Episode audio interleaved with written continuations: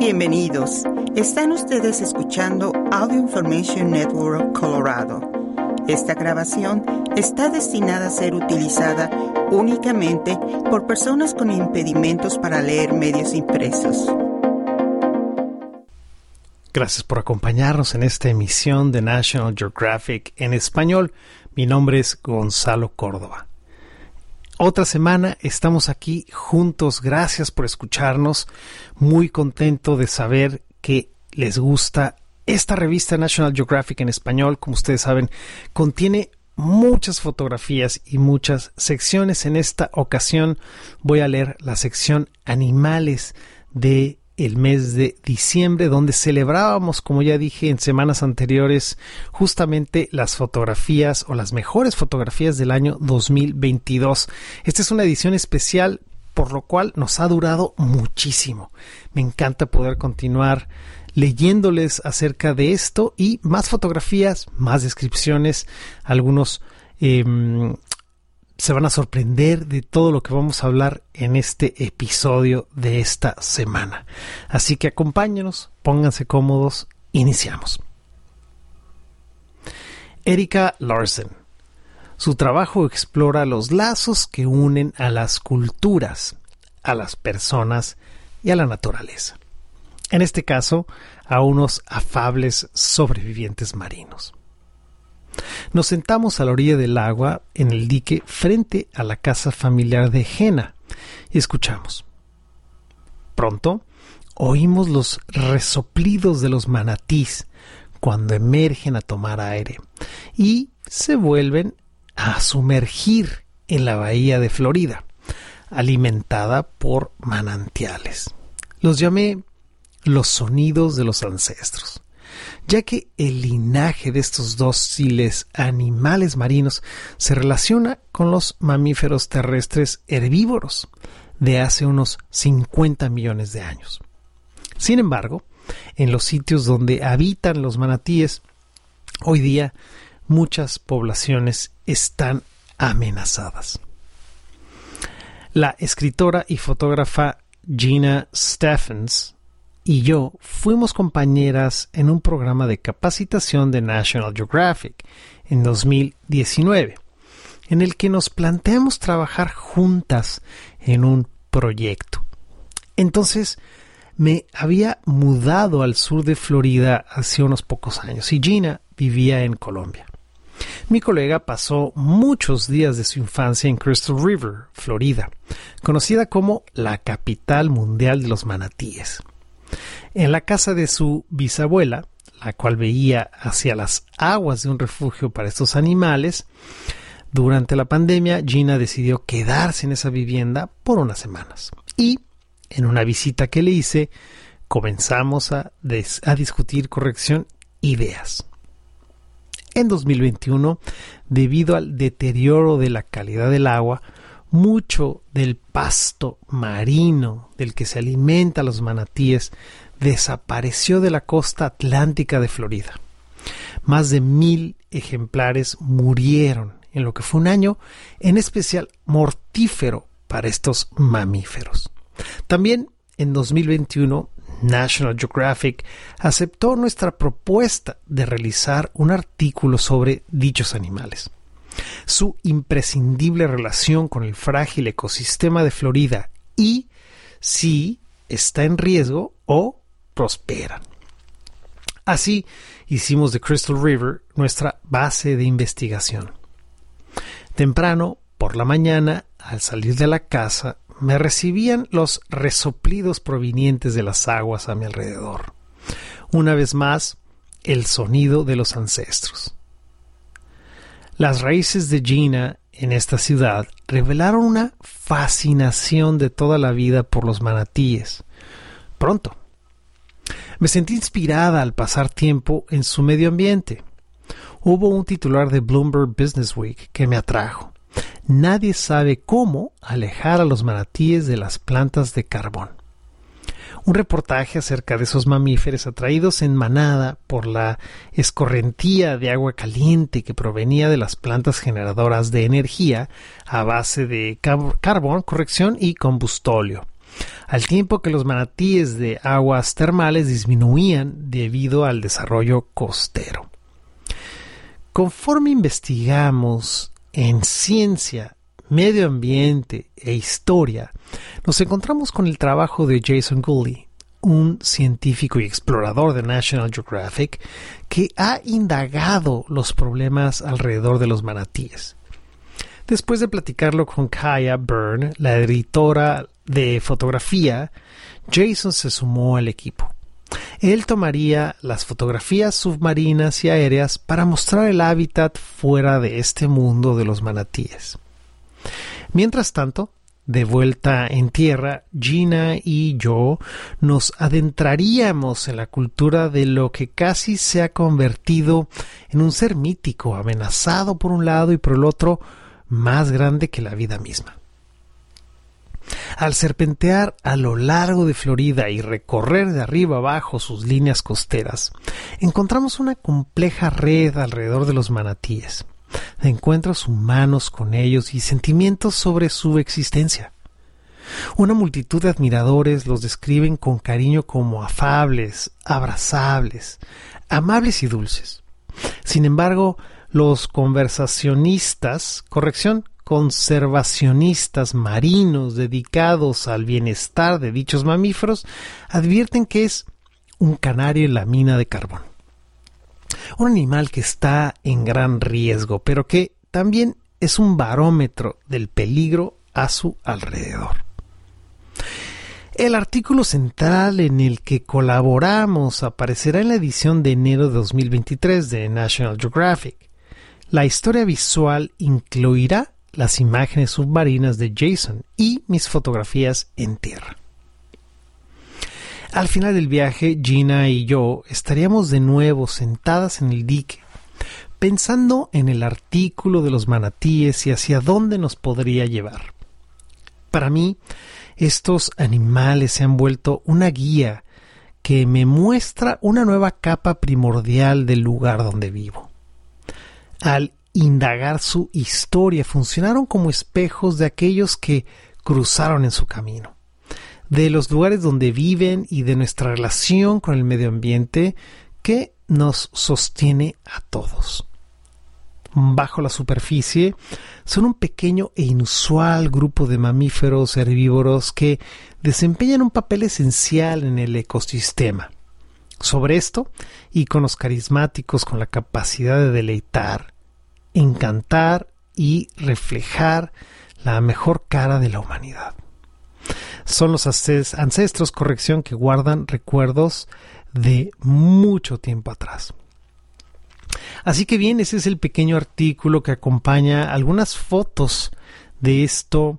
Podemos ver algunas paredes decoradas con motivos marinos justamente en Florida. Es una pared que parece ser de cualquier parte de atrás de algún establecimiento, pero que han dedicado con amor y con colores turquesas, azules, verdes. Vemos que hay un pequeño manatí, un pez y también vemos cuatro tortuguitas que van nadando y al fondo vemos un poco de coral y de pronto nos damos cuenta que hay una caja eléctrica y un estacionamiento o simplemente pavimento en esa misma foto y una vez que ah, nos hemos alejado, podemos ver a un grupo de manatís flotando en esa pared, en eso, en esa pared donde vemos justamente han capturado una escena marina, pero en realidad se trata de un lugar donde uno puede lavar su automóvil y aspirar su automóvil. Así que ahora les leo la descripción. Los manatíes y otras formas de vida marina adornan un mural en una tienda en Crystal River, una ciudad costera en el occidente de Florida conocida como la capital mundial de los manatíes. Un refugio para los mamíferos marinos opera ahí. Así que vemos esta gran aspiradora enorme y detrás este mural que ya un poco les he descrito. Así que muy bien, también tenemos una fotografía de que primero voy a leerles, por cierto, la descripción y después les cuento las fotografías creo que va a ser mucho más sentido ustedes que nos escuchan y nos siguen semana a semana en este programa de National Geographic en español. Afables, amables, los manatíes reciben elogios de sus admiradores, muchos de los cuales nunca han visto uno real. Así es el apego por esta vaca marina en la imaginación popular, representada en murales, estatuas, logotipos de líneas de ropa y más. Algunas señales de la manatimanía que la escritora Gina Stephens y yo encontramos en Florida. En sentido horario, vamos a ver la silueta de uno quien lo abraza soy yo, en el Museo de Ciencia y Naturaleza Bishop en Bradenton, un buzón de manatí con su cría en Crystal River, los admiradores Topaz Martofell y su hijo Rydell Kramer, que vinieron desde Pennsylvania para asistir al Festival de Manatí de Florida en Crystal River y nadar con ellos. Así que vemos justamente esta fotografía donde ella la fotógrafa, la autora, está abrazando un manatí eh, de estos eh, de papel dibujado, muy bonito, con un fondo de mar. También podemos verla a ella abrazándolo, está ahí posando para la foto. Luego vemos entonces a Topaz con su hijo Ryder. Ambos cargan un manatí de peluche, un manatí de tela y detrás de ellos hay un gran mural donde están los manatís. Y posteriormente vemos esa fotografía donde hay un buzón del correo, donde hay dos manatís. Un manatí sostiene el buzón y el otro manatí sostiene una bandera de los Estados Unidos. Posteriormente podemos ver una fotografía ya de un manatí dentro del agua. El agua está turbia el manatí presenta algunas heridas sanadas, algunas heridas que han cicatrizado y vemos que está surcando el agua. Y posteriormente vemos una descripción.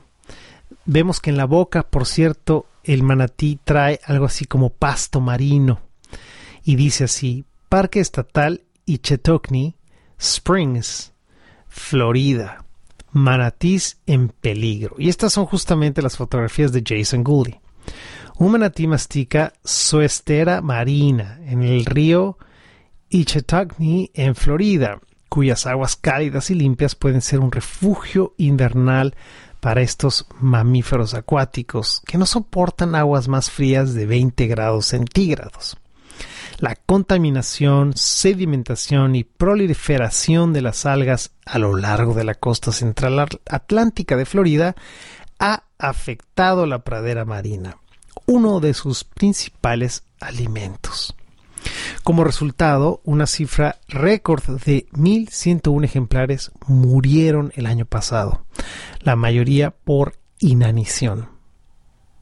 Durante el invierno de 2021-2022, funcionarios de vida silvestre estatales y federales realizaron una prueba piloto de alimentación suplementaria en la laguna Indian River para salvar tantos manatís como fuera posible, antes de que se trasladen a pastizales más cálidos en primavera. A, corrección, hacia mediados de septiembre de 2022 habían muerto 694 especímenes.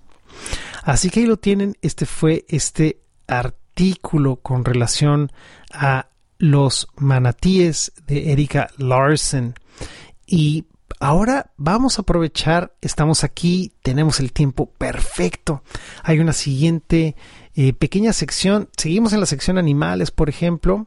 Eh, por cierto, vamos ahora a leer y a describirles acerca de una polilla. Vamos a ver qué nos dice estas fotografías, que por cierto, uno podría pensar que no son polillas, pero vamos a descubrir juntos que a quién amenazan estas polillas, que también vemos por aquí murciélagos. Así que, muy bien, esto está en Portal, Arizona, así se llama la ciudad, Portal, Arizona. El título es La pesadilla de una polilla. Un murciélago orejón de Townsend puede parecer llamativo al estar iluminado por una luz estroboscópica, pero es un depredador sigiloso. Las llamadas de ecolocalización de este animal son de 20 a 45 decibelios más bajas que las de otras especies de murciélagos, según el trabajo de Aaron Corcoran, investigador de la Universidad de Colorado en Colorado Springs, y explorador de National Geographic, que estudia la carrera armamentista evolutiva entre los murciélagos y sus presas, las polillas. Como resultado, es menos probable que las polillas adopten una acción evasiva cuando, su depredador se acerca, como se ve en esta serie de cuatro fotos. Después de acercarse a una polilla, este animal trata de agarrar a la presa con su ala antes de transferirla a la bolsa de su cola. Una vez asegurada la comida, el quiróptero enrosca la cola para comer en pleno vuelo. Así que ahí lo tienen. Esta es la secuencia. Podemos ver justamente al murciélago en vuelo. Esa es la primera fotografía con las alas muy extendidas. Este murciélago podemos ver los tonos típicos de negro, morado, un poco de café. Todo el fondo es negro. Ha hecho el fotógrafo un trabajo impresionante de aislar la imagen. El número dos podemos ver claramente cómo está el murciélago ya empezando a cerrar sus alas o lo que sería más bien la cola. En el número 3 justamente ha cerrado completamente la cola atrapando a esta polilla y en el número 4 y al vuelo ha devorado a esta polilla. Impresionantes estas fotografías que nos permiten un poco darnos ese lujo de ver algo que normalmente no veríamos. Y, por cierto, voy a continuar con una sección muy interesante también de fotografía. Dejamos el mundo animal atrás y ahora pasamos a la sección herramientas. Un poco en corrección todavía, por cierto, con los animales, pero ahora vamos a ver herramientas que nos permiten eh, capturar justamente el tipo de fotografías que acabo de narrar. Y el título es A la altura del reto. ¿Cómo proteger una cámara delicada mientras fotografías a un animal poderoso pero a veces asustadizo? A eso se, se enfrentó corrección Jasper Dost el año pasado cuando visitó Gabón para cubrir los efectos del cambio climático en los elefantes africanos del bosque. Necesitaba capturar a los paquidermos mientras buscaban comida, pero sin asustarlos. Toast recurrió a Tom O'Brien, ingeniero de foto de National Geographic, quien diseña y construye herramientas para todo tipo de obstáculos que se presentan in situ, en este caso implicó desarrollar una trampa sólida para la cámara que no molestara a los elefantes ni a los árboles protegidos de la zona y hacer múltiples copias de seguridad de todo. Así que les quiero contar que primero vemos una serie de muchísimas cuerdas eh, lo que llamamos en inglés straps para poder sujetar muy bien aparatos. Hay algunos números en la pantalla, aquí en la revista, están numerados del 1 al 9. Ahora los voy a describir, pero quiero que ustedes imaginen una serie de objetos sobre el suelo, sobre una mesa blanca, lo que podemos ver como indicadores, pequeñas cámaras, pequeños lienzos, eh, la cámara en sí protegida, camuflajeada. Podemos ver toda una serie de objetos pequeños, verdes. Y ahora voy a leer cada uno de esos del 1 al 9 para que ustedes entiendan a qué me refería como hay tantos objetos, todavía no sabemos de qué se trata. Sin embargo, es muy interesante ver cómo vamos a viajar juntos a través de lo que voy a leer. Número uno es la primera sección de objetos. Estas son cajas para la trampa. Y dice, para resistir los empujones de los paquidermos, O'Brien hizo cajas de acero a prueba de lluvia que pesaban 16 kilos con carga completa, nos cuenta. Dos, correas dentadas. Se usaron correas para amarrar las trampas y no maltratar a los árboles. 3. Flashes inalámbricos. Estos son flashes infrarrojos que iluminaron a los elefantes sin asustarlos. 4. Sensores lumínicos. Cuando un animal atravesaba la luz, la cámara tomaba una foto. 5. Cabezales. Sostienen el estroboscopio a un tripié. 6. Cámaras en los senderos. Estos artículos estándar nos ayudaron a monitorear las trampas, pero acababan destrozadas y mordisqueadas, cuenta O'Brien. 7. Sensores pasivos infrarrojos. Tras detectar la energía infrarroja que emite el cuerpo de un animal, dispara la cámara. 8. Pilas. 6 de litio alimentaban las trampas y los flashes. 9. Monturas. O'Brien soldó soportes reforzados para las trampas. En total, el equipo que diseñó para Durst casi alcanzó 500 kilos. Y ahí lo tienen. Toda una serie de objetos para poder fotografiar a estos elefantes. Y ahora sí, tenemos aquí las fotografías de estos elefantes asiáticos. Entonces voy a leerles la descripción de estos buscadores de comida. Así se titula y esto es en Sri Lanka.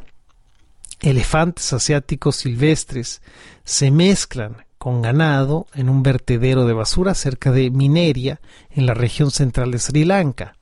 Esta nación isleña es hogar de alrededor de 6.000 paquidermos que conviven en contacto cercano con la gente.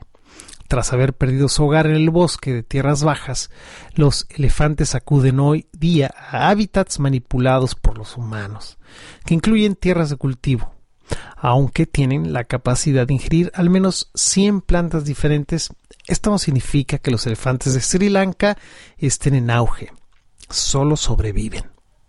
Investigadores monitorean sus niveles de cortisol, una hormona del estrés que podría ser perjudicial para su salud. Como ven, nadie se salva. Aquí justamente podemos ver a estos animales rodeados de vacas y intentando comer de desperdicios que vemos en el suelo. Es una fotografía impresionante que nos ha permitido ver justamente a los animales en esta zona del mundo. Gracias por habernos acompañado en esta emisión de National Geographic en español. Mi nombre es Gonzalo Córdoba. Si ha disfrutado de este programa, por favor suscríbase a nuestro servicio gratuito en nuestra página web www.aincolorado.org o llamando al 303-786-7777.